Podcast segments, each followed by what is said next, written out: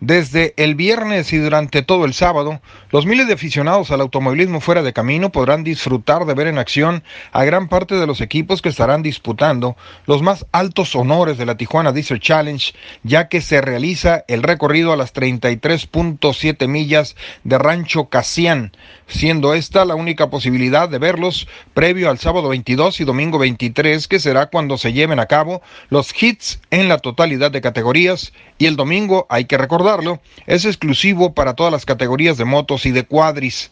Aunque algunas celebridades se dejaron ver el viernes, la mayoría estarán reconociendo el terreno durante todo el sábado ya que es la única ocasión que pueden estudiar las características de esta ruta, que es una ruta corta, inferior a las 35 millas de longitud, y serán un total de cuatro vueltas distribuidas en dos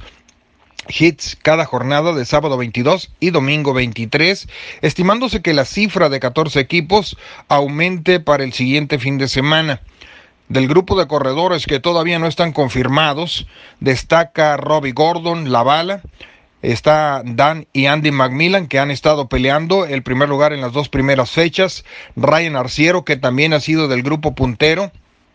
Larry Rosler, Juan Carlos López, que suelen ser de los que frecuentemente están en, la disputa del primer lugar, aunque es posible que realicen su registro antes del próximo sábado 22 de septiembre, recordando que esta fiesta del deporte motor comienza desde mitad de semana con los distintos eventos previos que contempla ofrecer score en la zona Río, una zona muy popular en la ciudad de Tijuana, Baja California.